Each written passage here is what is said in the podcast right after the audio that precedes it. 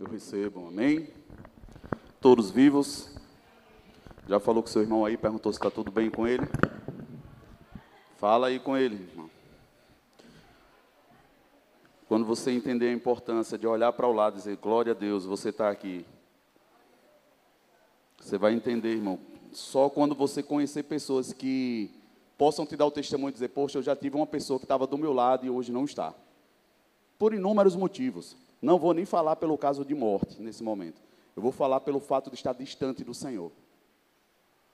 Tem pessoas que às vezes nós olhamos e estamos tão acostumados a ver lá na igreja, né, que nem passa na nossa cabeça da gente olhar e dizer assim: glória a Deus que você está aqui. Você venceu mais uma semana. Estamos juntos. É essa a importância que eu quero que você entenda quando eu olho para vocês e digo: olhe para o lado, fala com seu irmão. Veja que ele está do seu lado. Irmão, se você enfrentou batalhas nessa semana, seu irmão pode ter enfrentado também. Se você chegou aqui, ele chegou também. Nós somos mais que vencedores em Cristo Jesus. Isso já merece celebração. Você precisa entender isso. Hoje nós estamos diante de um culto de ceia. Olhe para o lado e perceba que nós temos mais cadeiras, talvez, do que o normal para um domingo. Quantas pessoas talvez cansaram demais por causa do feriadão? Ou o que é que pode ter tirado nosso irmão da presença do Senhor? De um culto de ceia, que talvez a pessoa possa pensar e dizer: na próxima ceia eu vou, vai ter, estaremos aqui. Se esse entendimento, irmão, chegar na nossa vida, só isso, eu não precisaria mais pregar. Da gente entender que se estamos respirando agora, é agora. O negócio de Deus comigo com você é agora. O conserto é agora, não é amanhã. Se a gente já recebesse isso aqui, a gente já poderia parar, orar e cear todo mundo e estamos felizes. Porque nós estamos levando, às vezes, no automático, as coisas do Senhor. Nós estamos fazendo de uma forma como se nós não dependêssemos dele para dizer o sim e um amém. Nós temos o controle e às vezes estar com o controle na mão é perigoso, é melhor estar na mão dele, sim ou não? Na verdade, até porque eu acredito que não existe a possibilidade de ninguém ter o controle na mão.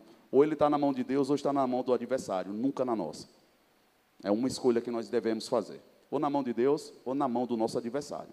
Mas na sua mão e na minha, nunca ele fica. Amém?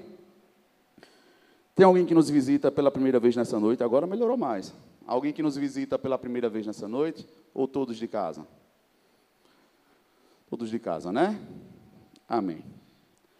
O tema da nossa ministração nessa noite, queridos, é Tome a sua cruz. Diga, tome a minha cruz. Agora olhe para o seu irmão e diga, tome a sua cruz. Você consegue perceber que não tem como esse contexto a gente pensar diferente? Não tem como eu olhar para o pastor Wellington e dizer, pastor Wellington, carrega a minha cruz. Ou ela é minha, ou ela é dele. Mas não existe a possibilidade, falando da cruz, dela ser compartilhada. A cruz não. Os benefícios dela em Cristo nós conseguimos usufruir. Mas a cruz, Fale para você mesmo, é pessoal. É pessoal. Tome a sua cruz. É o tema da mensagem. Mas eu queria, a partir disso, fazer uma pergunta para vocês. Se eu chegasse para vocês aqui agora e falasse: quem quer ganhar alguma coisa aqui? Qual seria a sua reação? Ou se eu atrapalhasse um pouco mais, dissesse: eu tenho algo para entregar aqui, quem quer receber? Qual seria a sua reação? Me ajude, gente, só a pregar. Eu acho que a resposta que eu mais queria ouvir, e eu acho que todos falariam, é depende do que seja. Sim ou não?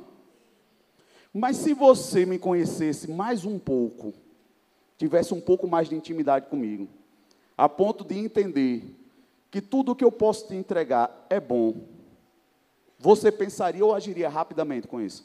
Se eu dissesse, tem algo para entregar, Eu acho interessante esse contexto, porque a maioria das nossas coisas nós deixamos de receber ou de confiar por falta de relacionamento. Nós não damos a importância devida por falta da ampla conhecimento que eu vou ter, do amplo conhecimento que eu vou ter ou não. Nós limitamos porque às vezes desconfiamos, não entendemos bem o que é está por trás da pergunta. nós analisamos bem, parece que o negócio ali tem uma, uma pegadinha. Eu já vi em alguns treinamentos coach, é, muitas pessoas deixarem de ganhar dinheiro. Uma oportunidade que aparece ali na hora, se o cara pegasse e pensasse, estou dando esse dinheiro aqui. Rapaz, na hora que o cara falou isso, ele não terminou a frase, alguém já pulou e segurou. Naquele contexto, o que ele queria fazer e desenvolver na pessoa era essa iniciativa. Mas poderia ser uma pegadinha, e a pessoa dizer, eu quero, e ele está assumindo, na verdade, não uma bênção, e sim uma problemática para a vida dele, sim ou não? A precipitação, irmão, ela na Bíblia, nós olhamos, olhando para ela, a Bíblia fala que precipitar é pecado. Então, a precipitação é pecado. Mas uma iniciativa imediata, quando ela vem de uma pergunta sobre uma pessoa que eu conheço e sei que dela é bom, quanto mais tempo eu demoro a tomar essa decisão, eu estou perdendo de usufruir. Não sei se ficou claro para você. Vou tentar dizer de novo. Precipitar-se, segundo a Bíblia, diante de uma decisão, de uma escolha, é pecado. Eu tenho que ter cuidado. Mas quando há uma promessa, eu conheço quem está fazendo a promessa, e vem uma pergunta sobre isso, eu sabendo quem está me fazendo, tomar uma decisão imediata sobre isso, vai fazer com que eu usufrua mais rápido da bênção do que eu demorar para tomar essa decisão. Sim ou não? Você entendeu agora? Pronto. Isso não é precipitação. Precipitação é quando você toma uma decisão sem um amparo ou a clareza suficiente de que aquilo dali é o correto. Você foi precipitado. Você não conhecia o todo. Mas quando você conhece o todo e você toma uma decisão imediata, você tomou uma ação que lhe favorece por conhecer o contexto. Hoje eu entendo, ou não, não sei se você concorda comigo, a Bíblia é cheia de promessas para mim e para você, sim ou não? Sim ou não, gente? Cheio. Em Cristo, a palavra fala que todas as bênçãos que nós precisávamos já estão liberadas nas regiões celestiais em Cristo Jesus, todas. Nele nós somos mais que vencedor, não apenas vencemos, mas quem venceu, a gente ainda está sobre quem venceu, porque nós somos mais do que vencedor em Cristo Jesus. Mas tudo isso tem perguntas, tem condições para que eu possa usufruir, para que eu possa acessar, tem perguntas que ele me faz que eu tenho que dar uma resposta, se eu quero ou não. Não é simplesmente porque ele disse que é, e eu acho que estou em Cristo, que eu tenho acesso a isso. Quando se trata de evangelho, e penso eu que na maioria da, das nossas questões da vida, uma das coisas que eu tenho muito, muito receio, é sobre o achismo. Irmão, eu não sei se você já teve a curiosidade de conversar com pessoas e ver que a maioria dos problemas que elas se meteram dizer é porque eu achei que era. Sim ou não? Tenha curiosidade. Busca ver se na maioria das coisas não foi eu achei que era. E quando você acha, você corre o risco de precipitar-se. Quando você tem certeza, você não se precipita. Você vai ou não vai. É uma escolha. É diferente. Olhando por essa ótica, eu penso que na maioria das promessas que Deus disse, o que era que estava em, nós não tomamos a iniciativa. E por outro lado, nos precipitamos, pegando o que é claro como promessa, eu coloco dentro do meu contexto e tomo uma decisão contrária. Porque eu acho que é assim. Eu acho que assim vai funcionar. Mas não vai. Porque se fosse para funcionar de outro jeito, não estaria escrito. Vocês concordam comigo? Se fosse para funcionar de outra forma, o comando seria: me busque e as promessas que eu tenho para você eu vou lhe dizer. Mas em Cristo ele já deixou claro quais são as bênçãos e promessas que nós temos. Está claro. E dentro desse contexto, como eu faço para você essa pergunta, se você quer ou não receber algo, a gente fica numa desconfiança. Sei lá, eu até quero, mas eu não sei o que é que vai ser proposto. Às vezes, o contrário acontece. Satanás nos propõe coisas fora do que Deus tem. A gente pensa acha que não vai ser tão prejudicial assim e nos precipitamos tomando uma decisão. E já tomamos sabendo que se der errado, eu já vou fazer isso, eu vou fazer aquilo. Como você pode entrar em paz e em tranquilidade em uma decisão se você já entra com plano B, plano C e plano D? Isso denuncia algo para mim ou para você? Sim ou não? Sim ou não, gente? Sim. Porque se você soubesse que era de Deus, você não tinha um plano B, irmão. E você não entraria ansioso. Ainda que isso vá te desafiar, mas não é sobre o resultado, e sim sobre o desafio. Desafio sempre vai ter, pelo fato de estarmos em Cristo. No mundo teríamos aflição. Mas o resultado, quando ele fala, ele garante. Então a minha ansiedade não é sobre se vai dar certo, é sobre se eu vou conseguir. Mas eu sei que se eu conseguir, a vitória está garantida. Eu vou até o fim. Vocês conseguem entender a diferença? Mas quando você entende os projetos e propostas, as pessoas dizem, eu não sei se vai dar certo, eu não sei se isso, eu não. E você começa a ficar angustiado quando você escuta, porque você não sabe se a pessoa está na dúvida, se foi Deus. Você não consegue entender se a pessoa está com medo. Você não consegue ajudar porque não fica claro. Se você pergunta para o pessoa, foi Deus que te falou? Foi. Não existe a possibilidade de dar errado. Amém, irmão? Você concorda comigo? Agora, isso vai invalidar ou vai tirar de você o desafio e o desconforto? Não, irmão. Na verdade, eu tenho aprendido que é aquilo que mais nos desafia, é o que mais nos amadurece. É o que mais faz com que a gente repense muitas coisas. Estava conversando com, com um líder agora, falando sobre isso. Irmãos, eu tenho algumas palavras do Senhor no meu coração. Mas sendo bem vulnerável para vocês como pastor. Tem coisas, irmãos, que eu não sei se eu quero fazer mais. Não é se Deus me disse. Eu não sei se eu quero fazer. Tem coisas que eu não sei se eu consigo lidar com isso de novo. E isso não tem nada a ver com se Deus está falando ou não, mas qual a problemática disso? Eu não estou em uma posição de conforto que eu posso fazer o que eu quero mais. Eu já tomei algumas decisões e dei alguns passos que requerem de mim uma decisão clara de ir para frente ou de negar por completo.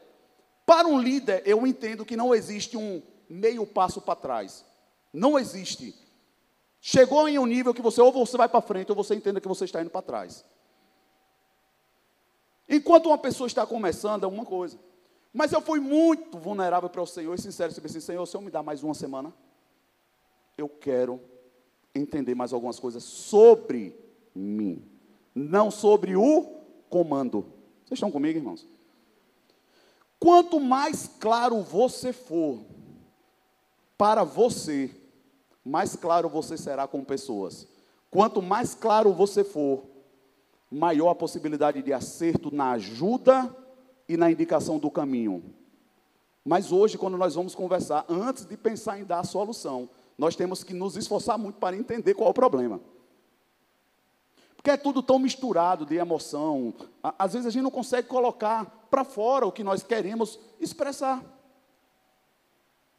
E eu vivi, irmãos, tenho vivido alguns dias de desafios diante do crescimento que a igreja está propondo. O Senhor está nos propondo coisas. Mas eu poderia fazer as coisas do jeito que eu quero e que até acho que possa dar certo. Mas eu já cometi erros por fazer isso. O que é que eu não quero hoje? Quando você comete muitos erros e passa pela lição de ter que consertar, se expor, o que é que você mais deseja que não aconteça com você de novo? Aquela coisa, você diz, meu Deus. Cada vez mais você vai sendo desafiado a depender mais, a agir mais rápido. Porque você vai entendendo, não, não tem outra opção, eu tenho que ir, eu tenho que caminhar por aqui. Muitos falam, quando nós vamos falar de ceia hoje, eu penso, na verdade, quando eu olho para esse tema, de Jesus no Getsemane suando sangue. E todo mundo fala que ele, ele estava desesperado pela morte e morte de cruz que estava para vir sobre ele. Eu entendo, nós vamos ver dentro do contexto, acredito que também possa ser isso, não estou dizendo que não é, se você pensa assim. Mas eu acredito, eu, que a maior dificuldade que ele estava atravessando naquele momento é que desde sempre ele com o pai era um. E ele estaria para enfrentar a primeira oportunidade de estar distante do pai. Nunca na eternidade tinha acontecido deles se separarem.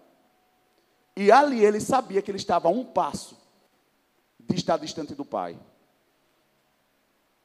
Eu penso que isso fez Jesus agoniar tanto a ponto de suar sangue. Porque, irmão, quem conhece Deus como Pai, como Jesus sabia quem era o Pai, sabendo a ponto de quando as pessoas olhavam para Jesus, se maravilhavam dizendo: Mestre, o Senhor é bom, se bom só existe um, é meu Pai. Irmão, quem está falando isso é Jesus. Dizer, o que vocês acham que eu faço que é bom, isso não é nada. Bom é meu Pai. Você não tem noção, meu Pai é bom. O Pai que, através do sacrifício, Ele nos deu condições de voltar a ter como nosso Pai também. Esse Pai Ele está falando. Mas Ele sabia tanto disso, que no meu entendimento, passar por qualquer problema com Deus sendo Pai, para Jesus era fichinha, porque Ele sabia que o Pai é bom. Ele não tem problema com isso. Agora, o problema estava ele se deparar com a cruz sem Deus ali naquela hora. Porque eu não sei se você entende isso também, mas na hora que todo o pecado da humanidade caiu sobre Jesus, Deus virou as costas para ele. Você sabia disso? Quem não sabia, só melhor. Levanta a mão. Pronto. Aconteceu isso. São duas coisas na cruz que muita gente não sabia. Primeiro esse, quando o pecado recaiu sobre Jesus, Deus virou as costas para ele. Porque Deus não compactua com o pecado. Esse é o primeiro ponto. A agonia. E a prova bíblica está no texto. Que Jesus fala e clama. Eli, Eli, sabactani, quando ele grita na cruz falando isso, o que é que ele está dizendo? Deus meu, Deus meu, por que me desamparastes? Naquele momento Deus não estava ali como pai. Porque todo mundo que tem pecado sobre si encontra-se com Deus como juiz, não como pai. E nesse momento ele não tem o pai ali. Por isso, tamanha agonia. Outra coisa que talvez muitos não saibam, quem já está aqui mais tempo já deve ter escutado, é que Jesus foi para o inferno. Ele, a Bíblia fala que ele morreu e foi para um inferno. Para que ele depois pudesse ter ressuscitado. Ele pegou a chave na mão de Satanás da morte, no inferno. A Bíblia ainda fala que ele pregou para aqueles que tinham morrido sem ter conhecido. Irmãos, são coisas tão poderosas que acontecem na cruz. Essa cruz que às vezes nós olhamos tanto em tanto lugar, que tem tanta gente fazendo chacota com ela. Essa cruz de Cristo. Aconteceu tanta coisa ali, irmão. Um portal celestial foi aberto. E foi aberto de uma forma poderosa, não da terra para o céu. Foi do céu para a terra. A Bíblia fala que o véu se rasgou de cima para baixo. O véu que fazia separação do homem para chegar em Deus. Tudo isso em uma cruz. Uma cruz difícil de atravessar, de passar, que em determinado momento o pai não estava ali, que eu acho isso aqui um dos maiores dilemas que talvez a gente possa enfrentar. Como é que eu obedeço tanto e chega num determinado momento, no ápice da minha obediência, a sensação que eu tenho é de que Deus não está comigo. Porque aqui é onde eu entendo o maior nível de maturidade, irmão. Como é que você chega na cruz sabendo que Deus te mandou chegar aqui? E aqui você fica na dúvida se Ele está com você? Posso ouvir um amém, irmão? É tanta gente seguindo o que Deus manda, chega onde Deus mandou diz assim, mas eu não sei se Deus mandou. Irmão, você está andando por quê então? O maior nível de maturidade que eu vejo recair sobre Jesus é nesse momento. Deus diz assim: vá para a cruz. Ele foi. Ele chegou lá e disse assim: Senhor, está difícil porque o Senhor me desamparou. Mas ele perdeu a vitória? Não, irmão. Não. Porque ainda que pareça, mas se você está no lugar da obediência, só parece, só parece. Continua, porque vai vir vitória. Você não precisa ser convencido quando chegar lá, você precisa ser convencido para ir. Quando chegar, espera, porque não é mais sobre você, é Deus quem vai fazer. E pensando nessas coisas, eu queria abrir com você aí no texto de no Evangelho de Lucas, no capítulo 9. Nós vamos ler aqui o verso 23.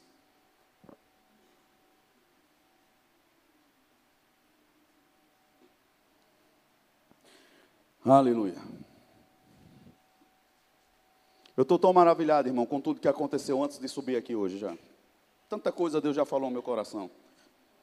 Tanta coisa o Senhor já fez nos bastidores. Irmão, tem resposta que Deus nos dá, que se você estiver atento, e uma delas é a angústia que às vezes dá nesse processo de crescimento. O pastor Cota, ele fala constantemente, crescer, irmão, dá trabalho.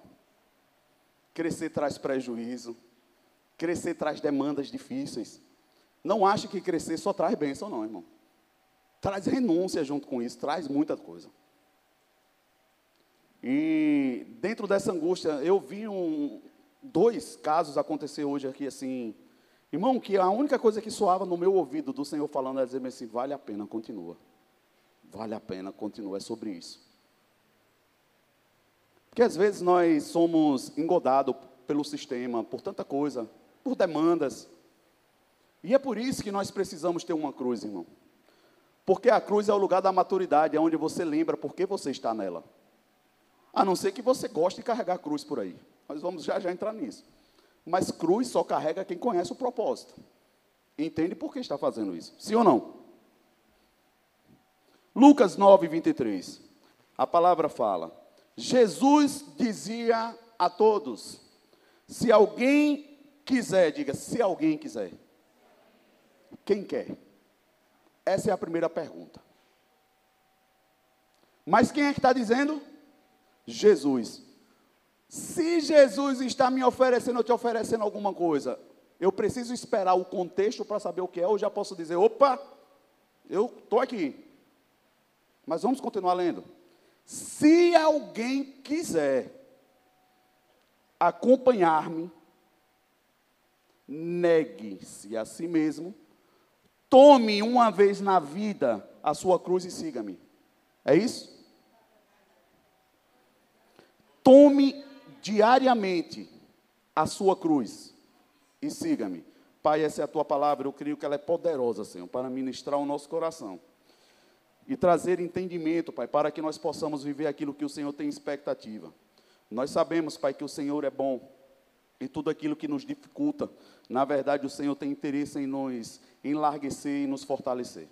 Nós dizemos sim, amém, para tudo que o Senhor tem preparado para essa noite, recebendo já antecipadamente pela fé em Cristo Jesus. Você diz amém? amém. Negue-se a si mesmo. São algumas coisas que eu acho interessante desse texto, que é que ele já começa dizendo bem assim, ó. Se a gente fosse ler ao contrário, ele diz assim: se você quiser me acompanhar, negue-se a si mesmo. Mas ele está fazendo essa pergunta antes, dizendo assim: alguém quer? Aí a gente poderia colocar vírgula. O que, Jesus? Me acompanhar. Aí todo mundo, quero ele. Negue-se a si mesmo. Mas por que, Jesus? Eles, porque eu estou tomando a minha cruz. Você toma a sua. Ah, tá bom, é uma vez só, vou me esforçar e vou fazer. Todo dia. Mas é só se você quiser. Se ele está dizendo que é só se eu quero, eu não sou obrigado a fazer. Amém? Sim ou não? Sim ou não, gente? Sim. Agora, dentro desse texto, está implícito algo para os que querem. Quem decide querer, vai ter por companhia Jesus e, por consequência, vai ter acesso à vida. Mas é só para quem quer viver. E é só para quem quer Jesus. Graças a Deus que não é para todo mundo. Amém, irmão? Sim ou não? Agora, o que não dá é para eu olhar para essas coisas que está implícito e achar que todo mundo, de qualquer jeito e a qualquer hora, vai viver o que está implícito nessa promessa. Não é para todo mundo, porque ele já deixou claro que não é para todo mundo. Aí eu me pergunto por que, que as pessoas se confundem tanto com isso. Por que, que as pessoas têm dificuldade de abrir o seu coração e entender que não estão agradando ao Senhor? Por que as pessoas relutam tanto e levantam tantas questões diante de coisas que deveriam ser claras, por entender que não estão andando com a sua cruz, ou muito menos na companhia de Jesus. Por que há tanta dificuldade de aceitar isso? Se é só para quem quer. Não é para todo mundo, então eu poderia simplesmente dizer, eu não quero. Mas o que não dá para entender é pensar que está fazendo o que sabe que não está, ou achar que vai dar certo isso. Não vai funcionar em nome de Jesus. quando eu olho essas coisas, dentro desse quesito, e ele fala no texto, deixa eu abrir aqui, o 24, porque qualquer que quiser salvar a sua vida, quem quer salvar a sua vida? Rapaz, é só para quem quer, ele está falando. Eu acho interessante isso. Só para quem quer. Aí eu pergunto aqui se você quer. Você quer? Me ajude, só quem quer. Pronto. Ele vai dar receita para quem quer. Agora, se eu digo para você que vou te dar uma receita de fazer bolo, você segue a receita na risca, o que é que vai ter no final? Ô irmão, é bolo.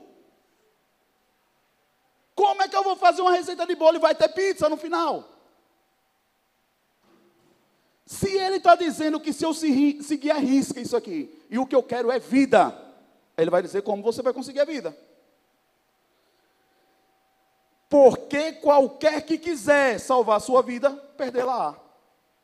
Mas quem, mas qualquer que por amor de mim perder a sua vida, a salvará.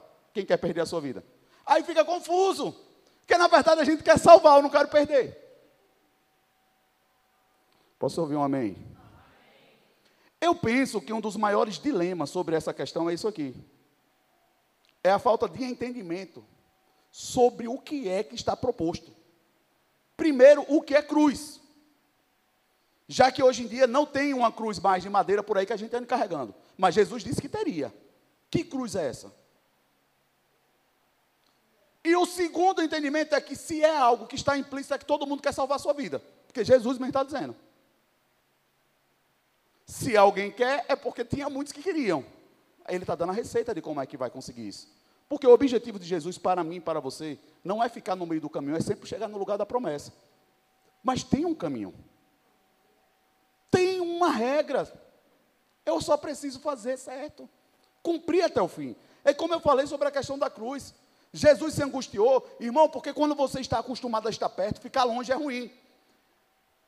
Tem gente que nunca se separou. Quer ver um negócio? É uma criança assim que nasce, está no colo do pai e da mãe a vida todinha. Rapaz, na hora que você vai separar, não é nem a criança que sente mais. Quem, quem fica sofrendo, morrendo é o pai e a mãe. Meu Deus do céu, não vejo a hora de voltar para casa. A criança às vezes nem sabe, mas Jesus não era mais criança, era maduro. Era um homem ele sabia como poderia ser difícil, porque ele estava vendo as pessoas andando sem o pai. E quem anda sem o pai, irmão, você olhe para a vida dela e decida se é isso que você quer para você. Eu vejo como ímpio andando no meio da rua, como uma pregação ambulante para aqueles que se dizem cristãos. De olhar e dizer bem assim, rapaz, é isso aí é o que eu não quero. Aí é só você ser maduro e dizer assim, então o que é que ele fez para estar nessa posição? Irmão, eu não estou listando vários erros, só vou dizer um: está distante do Pai. O nome que eu vou dar para a raiz do problema, ou para o demônio, ou para qualquer coisa que você queira listar, começou pela ausência do Pai. Porque não existe lugar neutro nas regiões celestiais. Se Deus não está, alguém está ocupando esse espaço, irmão. Só existe luz e trevas. Quem é o príncipe das trevas? Eu não preciso ser teólogo para entender isso. Nem você. Se Deus não está, irmão, problema começou a partir daqui. Agora, qual nome eu vou dar para o problema? Aí, aí a gente pode buscar saber. Mas começou porque o pai não está.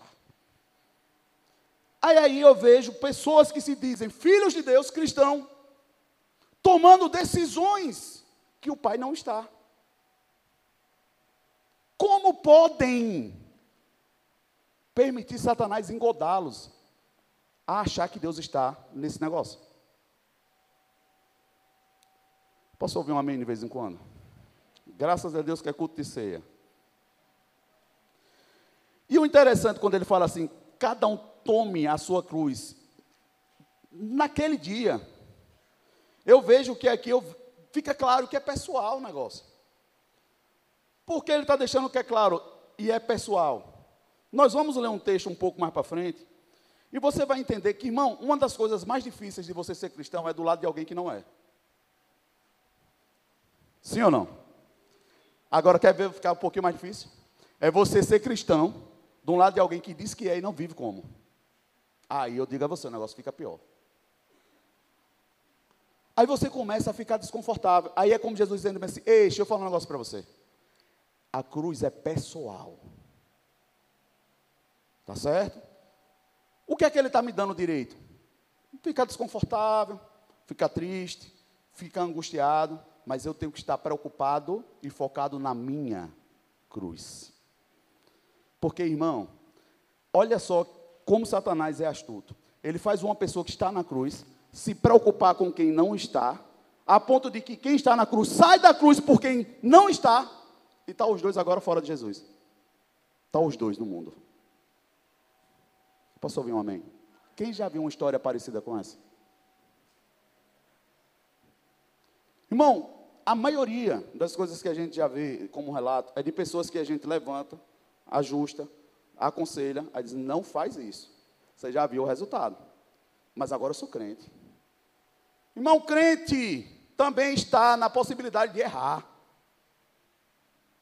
A diferença do crente para o ímpio é que os olhos estão abertos. Você não erra mais porque não sabe, você escolhe errar. É pior ainda. É, a diferença é essa.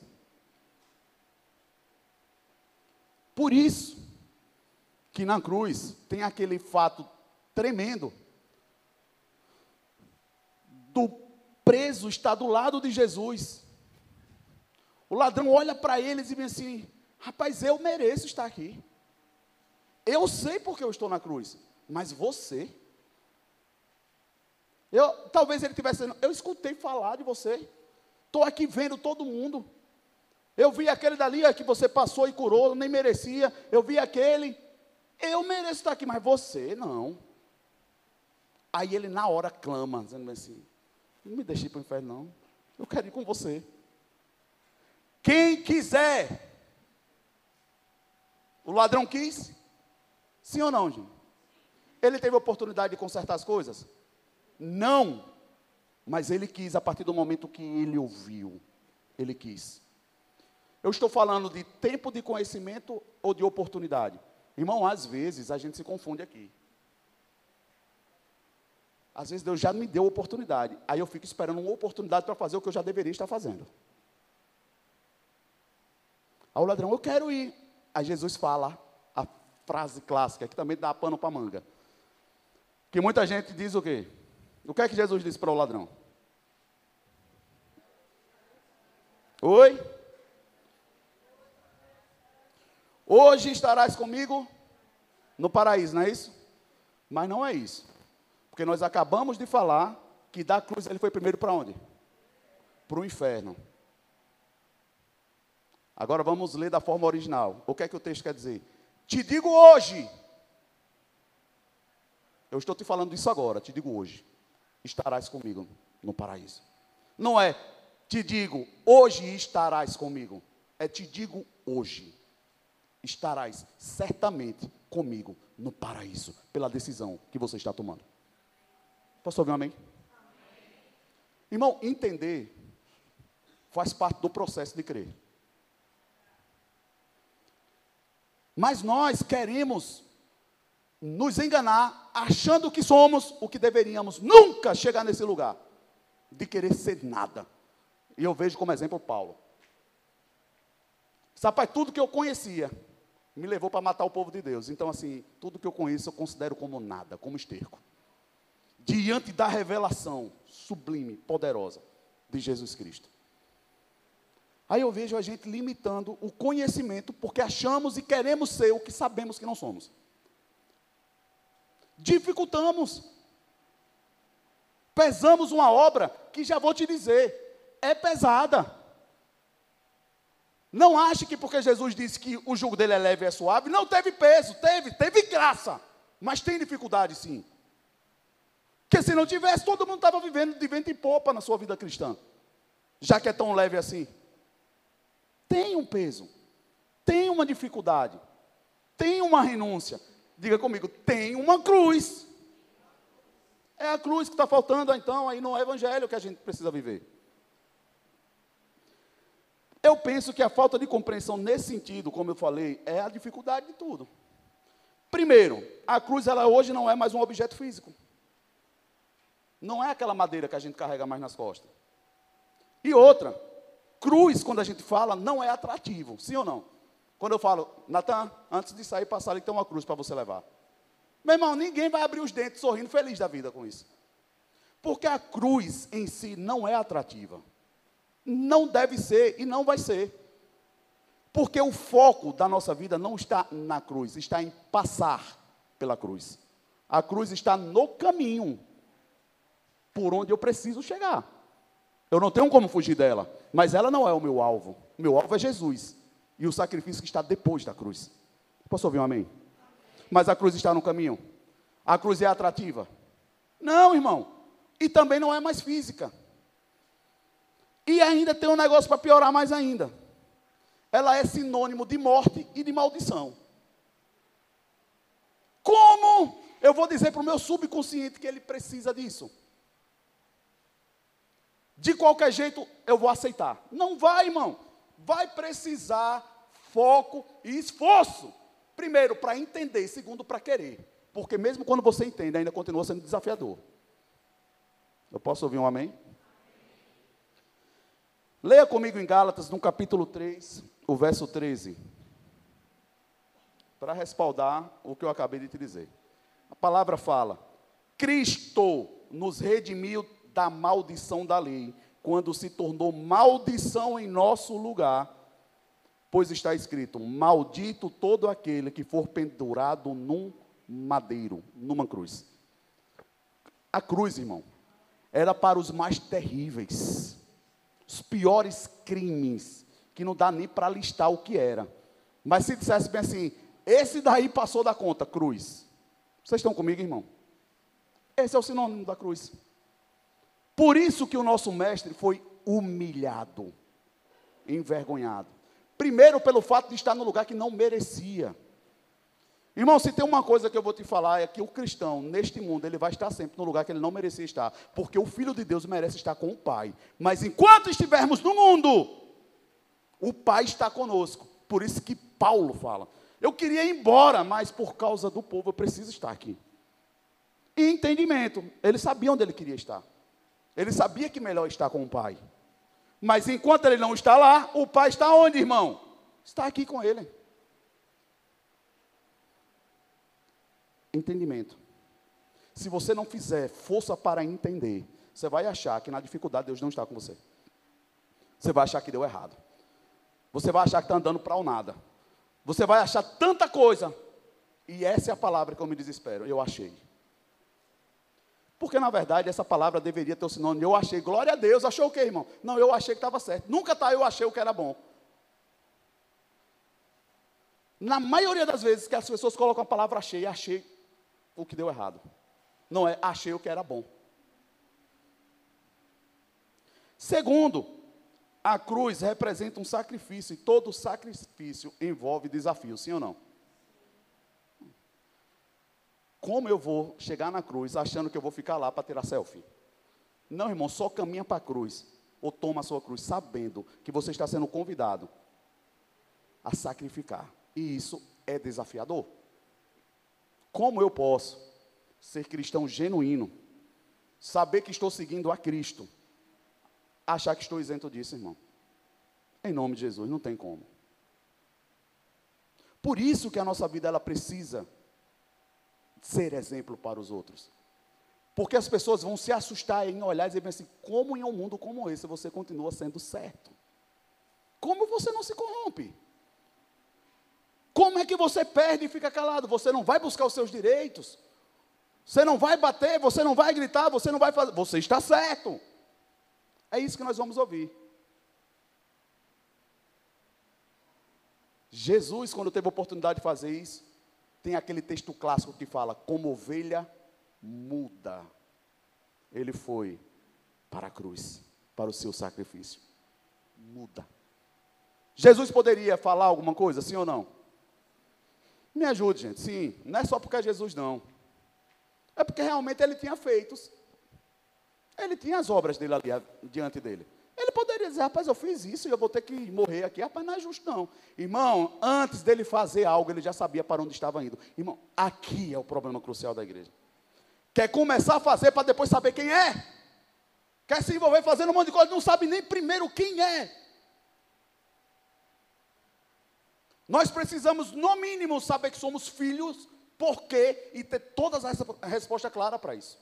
Para que Satanás não nos engode.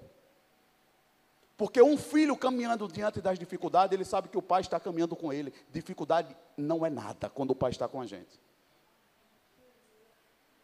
A angústia está em caminhar e passar por dificuldades sem saber se Deus está com a gente. Se Deus vai nos socorrer ou não. Aí bate um desespero. Porque nós não temos tempo de buscar a Deus para ter esse conforto no coração. Porque, irmão, não foi o diabo que disse que no mundo a gente teria aflição. Quem foi que disse isso? Foi Jesus. Irmão. Ele mesmo disse: no mundo, é certo o que eu vou te dizer, você vai ter aflição. Mas tenha bom ânimo. Ó, oh, eu não passei por aflição, mas eu venci. Qual é o maior testemunho que nós damos para as pessoas? Rapaz, eu já fiz isso errado. Não faz não, viu? Vai dar errado. Agora, quando você toma um caminho certo, você diz assim, ah, pode fazer. É desafiador, mas vai, eu venci. O caminho é esse mesmo, pode ir. Se nós tomamos, por exemplo, isso, irmão, é o que Jesus está dizendo. Ele está dizendo para mim, para você o tempo todo, o evangelho não é para quem está buscando parque de diversão. Até porque a gente não está falando de playground, a gente está falando de vida ou morte. Aí ele fala: quem quiser viver, quem não quiser, está tudo certo. Eu sei que é uma palavra difícil, mas irmão, o que é cruz? Se ela envolve sacrifício. É um caminho que requer renúncia, requer mudança, requer foco, que vai envolver diretamente o meu caráter. A palavra caráter, se eu não me engano no grego, não vou falar, mas no grego o significado dela significa estar entalhado. Quem conhece uma obra entalhada na madeira. Sabe aquele negócio que vai com esculpindo, batendo e, e ferindo a madeira todinha e ela fica em relevo? Entalhado. O caráter que precisa ser construído em Cristo não é uma cruz que eu carrego, é a cruz que está em mim. Representa a obra dele. Está cravado em mim. Olham para mim e veem uma imagem. Está cravado. Caráter. É algo que está muito fundo. Por isso que tem pessoas que têm dificuldade de mudar o caráter. Porque quer mudar superficialmente. É algo que está muito fundo. Você vai precisar de um pouco mais de atenção. Para lidar com algumas coisas que você se pega fazendo que você não gostaria de fazer. Porque está muito fundo. Pelo tempo e a exposição que nós nos colocamos para algumas coisas, nós permitimos que aquilo fure muito fundo. E nós vamos precisar de Jesus para algumas coisas. Sim. Mas quando você vai para a cruz, irmão, não fique isento, precisa ser cravado algo. É esse caráter, segundo o coração de Cristo, que só é possível através de renúncia, de obediência, de uma escolha verdadeira, irmão. É uma escolha verdadeira. E quando eu falo sobre essa escolha verdadeira, eu não sei porque eu coloquei esse texto aqui, não sei o que é que está. Coloca aí, por favor, 1 Coríntios, no capítulo 1. Até eu estou curioso saber por que foi que eu coloquei esse texto aqui. Eu quero saber o que é. 1 Coríntios, no capítulo 1, o verso 23 e 24. Vamos lá que eu estou curioso. Ah, tá. Nós, porém, pregamos Cristo. Qual é a pregação do Filho de Deus, irmão? Qual é a pregação? Olha só como é interessante. Nós, porém, pregamos Cristo crucificado, o qual de fato é escândalo para os judeus e loucura para os gentios. 24. Mas, diga comigo mais. Para os que foram chamados, é só para quem foi chamado, irmão. É só para quem quis. É só para quem está carregando. Para os que foram chamados, tanto judeus como gregos, Cristo é o poder de Deus e a sabedoria de Deus, irmão. Irmãos, a confusão aqui era grande, porque o povo não entendia como alguém tão poderoso estava morrendo numa cruz. E não estava fazendo nada. Calado. Aí uns dizem assim, não, mas o meu Deus é muito poderoso, a ponto de ser humilde e se humilhar para sofrer algo que não merecia sofrer. Mas nós não. Eu jamais faço isso. Eu não me humilho, não. Porque Deus sabe que eu estou certo. Irmão, onde vai se encaixar isso no Evangelho? Se ainda há uma disputa tão grande sobre algo que eu nem sei quem eu sou. Porque, na verdade, quando a pessoa abre a boca para falar sobre esta área da vida dela, de que ela não se dobra, ela não conhece a ela mesma. Porque se ela conhecesse a obra que ela está militando de soberba, ela no mínimo se arrependeria, dizer assim, meu Deus, eu estou fazendo um caminho contrário ao que eu acho que eu sou. Agora, mesmo sabendo disso, é fácil fazer? Não, irmão, é difícil. Por isso que é uma cruz. Por isso que é uma cruz. Por isso que ele precisou ir para uma cruz. Por isso que teve que ser Jesus e outra pessoa não podia. E graças a Deus que ele fala bem assim: não tome a minha cruz, tome a sua. Porque a dele, só ele poderia ter pago. Nenhum de nós conseguiríamos. Aí ele está falando a minha e a sua. Cada um com a sua. A terceira situação que eu acho é que é uma escolha que a gente já toma sabendo que a gente está caminhando para a morte. Sim ou não? Ou pelo menos deveria saber. Na cruz, alguém vai morrer. Se Jesus já morreu e ele já ressuscitou, e eu estou indo com a minha cruz, quem é que vai morrer lá? Irmão, é aqui onde nós morremos. Agora, é isso aqui que eu acho que é bem interessante. O que é que é esse morrer? É morrer para as minhas desculpas? É morrer para as minhas justificativas? É morrer para as minhas mentiras? É morrer para o meu pecado? É morrer para a minha desonra? É aqui que a gente morre. E, irmão, quando você consegue cravar na cruz isso aqui, sabe o que é que resta no final? A consciência de que só Cristo vive você. Porque você pensa assim, rapaz, se não for Ele para me tirar disso daqui, eu não quero mais nem sair daqui. Por mim está tá tudo certo. É quando você zera a conta e diz bem assim, rapaz, ninguém me deve nada. Está tudo certo. Os erros até agora cometidos foram pelas minhas escolhas. E se quiserem errar contra mim, vão errar sem ter motivo. Eu não vou dar mais motivo. Mas mesmo sem você dar motivo, podem errar contra você e falar mal de você, sim ou não? Sim, irmão. Então não é isso que está sendo o agravante para que eu acerte ou não. As nossas confusões não é pela medida do que fizeram contra nós. É o quanto aquilo fala de verdade sobre mim. Nos deixa desconfortável. Porque aquilo é tão real dentro da gente e a gente não sabe. E às vezes é uma denúncia dessa de fora que mostra aquela área da nossa vida corrompida. E nós, em vez de olharmos para aqueles e dizer assim, poxa, isso doeu muito aqui. Está muito vivo dentro de mim. Ou até eu poderia dizer, muito ferido. Eu preciso resolver isso. Como é que resolve, irmão? Rapaz, ou você mata essa área em Cristo. Mas por quê? Por que, que isso fala tanto para mim? Por que isso me incomoda tanto? Irmão, se não for para a cruz, não tem a possibilidade de você ser redimido nessa área em Cristo. Aqui, aqui está um dos maiores dilemas. Eu acho que foi até a, a diaconisa uma que postou esses dias. Eu comentei com ela, eu acho muito interessante aquele texto, depois que eu entendi. Porque conhecimento todo mundo tem, meu irmão. Revelação só a quem Deus dá. Eu vou dizer de novo: conhecimento qualquer um pode ter. Revelação só a quem Deus dá. Revelação é para quem busca.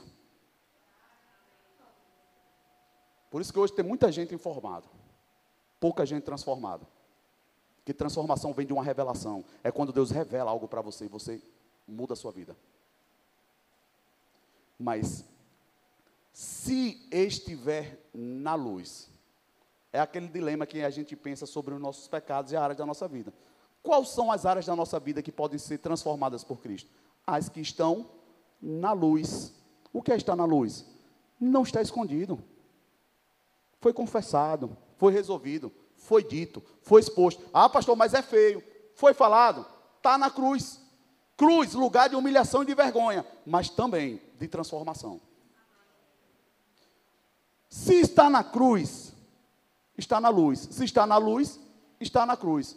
O sangue de Jesus Cristo nos purifica de todos esses pecados. Que pecados? Que estão na luz. Pastor, então o Senhor está me falando que mesmo sendo poderoso o sangue de Jesus, ele não purifica o pecado que está escondido e não confessado? Não só estou te falando como estou te afirmando. Porque é o texto quem fala. Jesus, ele responde e ajusta as obras da luz. Ele é o filho da luz. Ele não tem nada a ver com o que está nas trevas. Aí é outro legado, é outro principado. Vocês estão comigo até aqui, irmão? Como eu posso querer acessar algo de Deus, sabendo que aquela área da minha vida não vai corresponder àquilo? Eu digo que a bondade de Deus, na verdade, e toda a sua misericórdia está na gente não ser fulminado pela falta de vergonha que às vezes a gente tem na cara. É sério, irmão. Me ajudem e me entendam, eu me incluo nesse meio. De chegar para Deus com a cara lambida, de dizer: Senhor, o senhor não vai fazer nada, não. Quando na verdade ele dizer: tome vergonha, rapaz, vá se consertar. Eu costumo dizer que se o preço do nosso pecado fosse uma fatura que chegasse imediatamente, tinha menos pecado no mundo. Mas como está acumulando essa fatura, e eu digo misericórdia por isso, a gente não sabe quando é que vai chegar o envio do correio do céu. Mas, irmão, bom é ficar com crédito pago. Por isso que Jesus disse: Eu paguei o seu preço. Agora, não, não faça crédito de novo, não. Fica com isso aqui que está tudo certo. Nós precisamos tomar nossa cruz, irmão, porque assim é uma questão de vida ou morte. Não vai ter outro caminho. Não tem como a gente querer se enganar mais. No tempo que nós estamos vivendo, não vai funcionar. Não está funcionando, não dá para imaginar que vai funcionar depois, né? Eu penso que a nossa maravilha de Deus nesses últimos dias é a gente poder ter a oportunidade, irmão, de realmente olhar claramente para o mundo e ver que as estratégias do mundo não estão dando certo. Tudo que eles tomam de iniciativa para dizer que é o que vai ficar bom está piorando. Está cada vez mais piorando. Cada vez mais piorando e a coisa desandando. É que nem aquela história daquela religião que o povo fala que quando morre, volta de novo para poder melhorar. Irmão, não está funcionando, porque só está voltando pior, porque só está piorando. Mas como é que as pessoas ainda conseguem ficar adeptas a isso? Eu costumo dizer que é mais fácil, irmão, a gente crer do que conseguir crer no contrário, que está tão explícito. E aqui é que entra o dilema. Irmão, a cegueira está aí. A Bíblia fala que tem uma névoa mesmo sobre as nações. Se eu e você não tivermos o Senhor para nos mostrar, nós vamos andar errantes, sem saber nem por onde estamos andando. Não vê um palmo na frente do nariz. Todo mundo fala e a pessoa não acredita, só faz errado. Aí vocês dizem assim, rapaz, como é que pode? Primeiro ponto, se você está em Cristo, você está vivo, falando com alguém que está morto. Porque só está vivo quem está em Cristo. Eu posso ouvir um amém, irmão? Então eu já começo entendendo que eu preciso de muita misericórdia de Deus, para que a pessoa consiga, pelo Espírito Santo, ser convencida para entender o que eu estou falando. Não é obra minha. Eu posso falar para você uma verdade, irmão? A maioria das nossas dificuldades com os nossos parentes é isso aqui. É porque nós nos revoltamos porque estamos falando algo para alguém que não está entendendo. Agora, o pior, eu que estou entendendo não estou fazendo o que deveria estar fazendo também. Quem está pior na situação, irmão? Por isso que Jesus disse rapaz, eu não vou falar é nada, eu vou ficar calado, eu sei que eu estou fazendo minha parte, eu não julgo ninguém, está tudo certo. E foi fazendo a parte dele.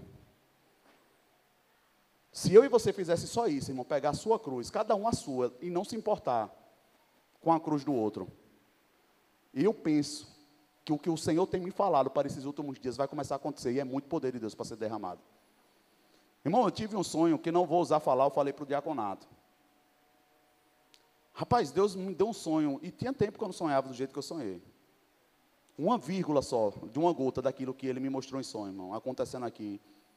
Eu te garanto, vai ter muita gente que vai se assustar, mas tem muita gente que vai celebrar.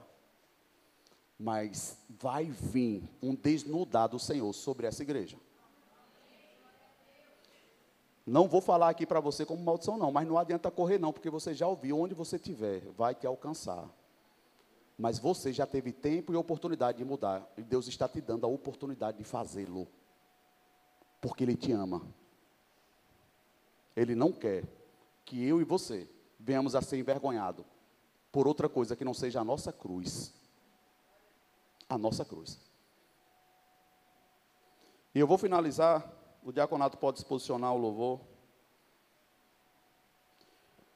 A cruz, irmão, é esse portal assim poderoso que se abre ali, na hora que eu chego na cruz. O que eu preciso e você entender é que existe uma vida de Cristo após a cruz. Depois dessa cruz aí. Existe, irmão. Nem sempre e nem todo dia. Ainda que você carregue a sua cruz todo dia. Vai ser dia difícil. Não, muito pelo contrário, irmão, porque existe um prazer em você viver a vida de Cristo. Apesar de ser uma cruz, é uma decisão que você toma que, na verdade, você se torna instrumento de vida para os outros. É como eu falei para vocês, a voz de Deus para o meu coração hoje foi de olhar uma família agindo de uma forma que eu pensei, meu Deus, vale a pena. Vale a pena carregar alguma cruz. De você olhar que você está sendo canal de refrigério para vidas. Pessoas estão sendo transformadas. Pessoas estão sendo abençoadas. Por isso que a palavra fala que Jesus, quando olhar para o fruto do seu penoso trabalho, quando ele olhasse para isso, ele dizia assim, valeu a pena. Porque ele me veio e veio você lá.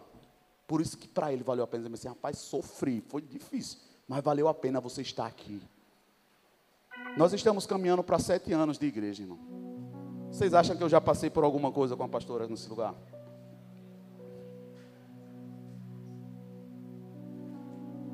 Muitos que aqui estão, muitos, já passaram por isso com a gente. Muitas coisas. Vocês acham que eu estou isento de passar ou estou passando por alguma coisa ainda? Então, irmão, vamos deixar dessa história de achar que a vida do, do irmão é melhor ou é pior. Não, irmão. Seja você o canal de bênção para alguém, vá você para a cruz e socorra alguém. Seja você a resposta de Deus para alguém, seja você o refrigério de Deus para alguém. Seja você a cura de alguém. Seja você a porta de alguém. Seja você. Eu vou querer esse louvor mesmo. Vou finalizar nesse texto aqui.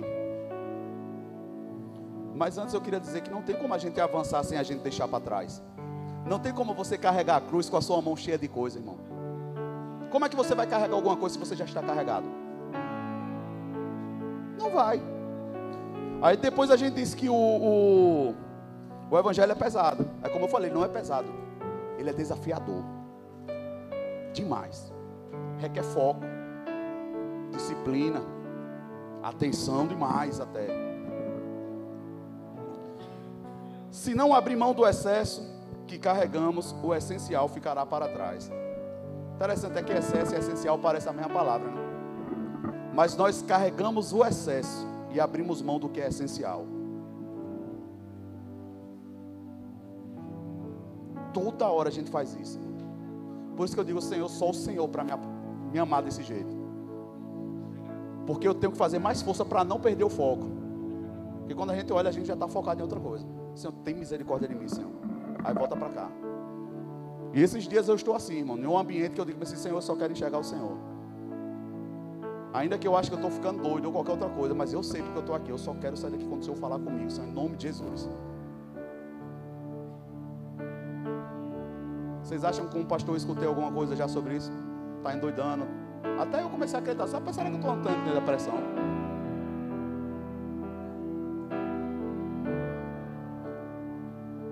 Só quem passa pela pressão vê o azeite novo sair da sua vida, irmão. Não tem azeite sem uva pisada. Isso não vende na farmácia. Isso não é eu liberando uma palavra daqui que você vai ter. Ou você vai buscar o seu azeite, irmão ou não vai ter. Eu vou finalizar lendo esse texto como eu disse. O dinheiro é algo ruim? Me ajude. Dinheiro é ruim? Mas Jesus não falou. Ou o que foi que ele falou? O amor ao dinheiro. Você concorda que teve muita gente que saiu falando por aí que crente tem que ser pobre, miserável, porque não pode o dinheiro, ó mamon. Amor ao dinheiro. Amor. Quando eu falo essa palavra amor, olha que interessante em Mateus, no capítulo 10, a partir do verso 34. Isso é Jesus falando. Não penseis que vim trazer paz à terra. Misericórdia. É Jesus. Não penseis que vim trazer paz à terra. Não vim trazer a paz, mas sim a espada. De fato, vim separar o filho de seu pai, a filha de sua mãe, a nora de sua sogra, e os inimigos do homem serão os seus próprios familiares. Diga misericórdia. uh, verso 37. Quem ama seu pai ou sua mãe, diga comigo mais. Diga comigo mais. Mais do que a mim. Não é digno de mim. Quem ama seu filho ou sua filha, diga comigo de novo, mais do que a mim, não é digno de mim. Quem não toma a sua cruz e não me segue, não é digno de mim. Quem procura conservar a sua vida vai perdê-la. E quem perder a sua vida por causa de mim, encontrará. Problema dele aqui é com a nossa família. Ué, mas ele não disse que é. O que é que ele na verdade quer dizer aqui, irmão? Não tem como você avançar, irmão. Se tem alguma coisa em seu coração que é superior a Cristo, coisa ou pessoa, você não está avançando. Esse lugar é só do nosso rei. Por isso que ele está dizendo: você não vai avançar, se é seu pai que está nesse lugar. Se é mais do que a mim, você não vai conseguir. Isso não é porque ele tem ciúme, irmão. Não é porque ele tem ciúme. É porque ele sabe que no trono do meu e no seu coração, para a gente conseguir o sucesso, só ele estando lá, outra pessoa a gente não vai, vai ter frustração. Mas com isso ele está dizendo que você não ama seu pai ou sua mãe? Irmão, mais do que isso, ele diz: olha, se você não honrar, você vai morrer cedo. Não é sobre não amar, é sobre amar acima do que eu devo. É sobre querer fazer além do que eu devo, em nome de um amor. Ele disse: não, não é o caminho. Não vai dar certo. Não tem como avançar sem deixar, sem abrir mão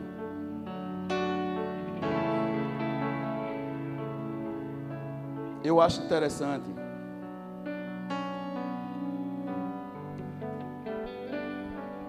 Porque na verdade a gente fica pensando que é uma posição em Cristo que a gente vai ter, que já que é Ele quem vive em mim, eu estou abduzido de escolha. Eu estou doidão. Estou aleluiado. É Jesus que manda e Ele que fala. Não, irmão. Aqui é que entra o grande paradigma do Evangelho. É um lugar de tanta razão e entendimento que você escolhe sabiamente porque você quer passar por aquilo. Eu posso ouvir um amém? Não é lugar para emocionado. Não é lugar para os arrepios, não. Um culto racional, é isso, você entender.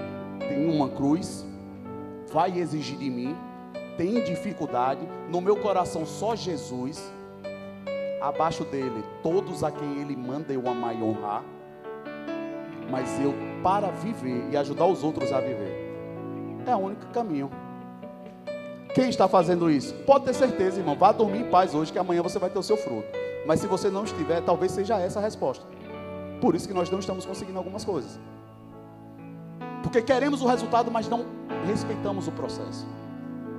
Enquanto o diaconato estiver liberando a ceia, eu falei com eles ali atrás, irmãos. Eu tenho certeza, creio e por isso eu falo Nunca mais vai ter um culto diferente a partir de hoje na Manancial, porque conhecimento e convicção está sendo liberado hoje para essa igreja. Quem decidir andar errado vai andar com a faixa na testa, sabendo o que está fazendo. Não vai ter mais engano. O Senhor está descortinando.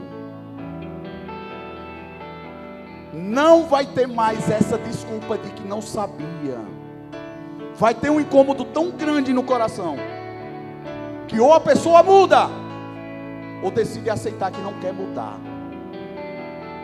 Quem tem ouvidos para ouvir, ouça. Isso é amor de Deus para mim e para a sua casa, irmão. Não dá mais tempo de andar enganado. É tempo da gente exalar a vida para as pessoas, irmão. enquanto há tempo. Enquanto há tempo. Quando você pegar os elementos, irmão, eu queria que você entendesse que esse pão e esse vinho depois de tudo que nós falamos, tenta olhar assim. Dizer assim, rapaz, esse aqui é o meu Jesus. Foi isso aqui.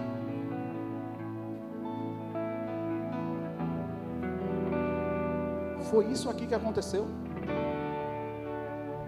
Ele que nada fez de errado.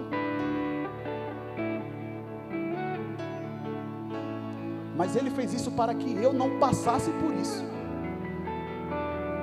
De ser espedaçado. Ainda que tenham irmãos, irmão, na face do mundo aí que está sendo estraçalhado pelo amor ao Evangelho.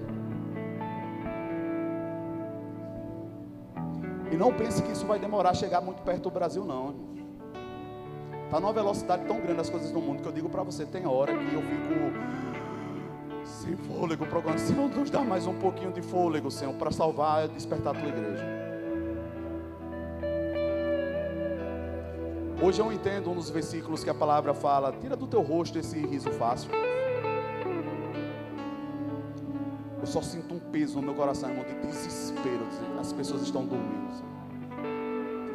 Aquele mesmo peso que no Getsemane, quando ele chega e olha para os seus discípulos deitados, e diz assim: vocês não conseguem ficar acordados um pouquinho. É só eu me ausentar um pouquinho, vocês dormem. Parece que é só a gente perder um pouquinho esse contato com a igreja. É a gente sair daqui, as coisas mudam. Em nome de Jesus. Sinta-se abraçado pelo Senhor nessa noite. Se possível, sinta o calor do abraço dele sobre a sua vida. Mas entenda que você não veio aqui hoje à toa nem por acaso. De todo o desespero que eu passei na minha vida, eu pude entender que eu estou no melhor lugar que eu poderia estar. não tem o que você esteja passando, que Ele não tem a resposta para isso. Mas antes dele te dar a resposta, Ele te dá um conforto e um consolo.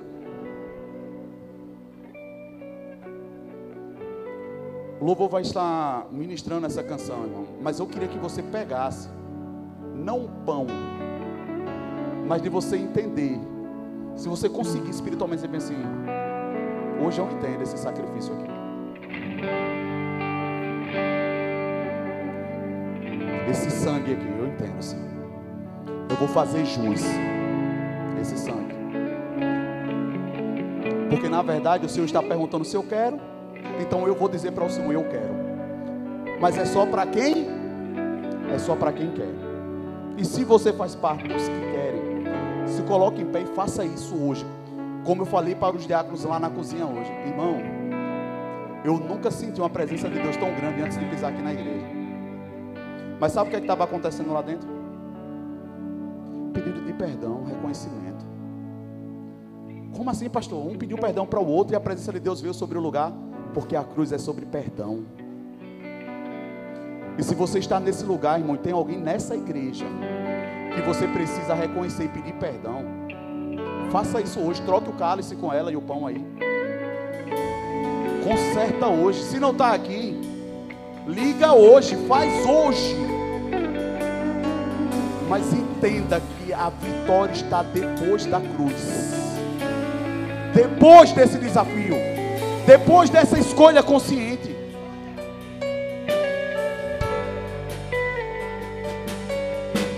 Você está com a oportunidade de pensar nas pessoas.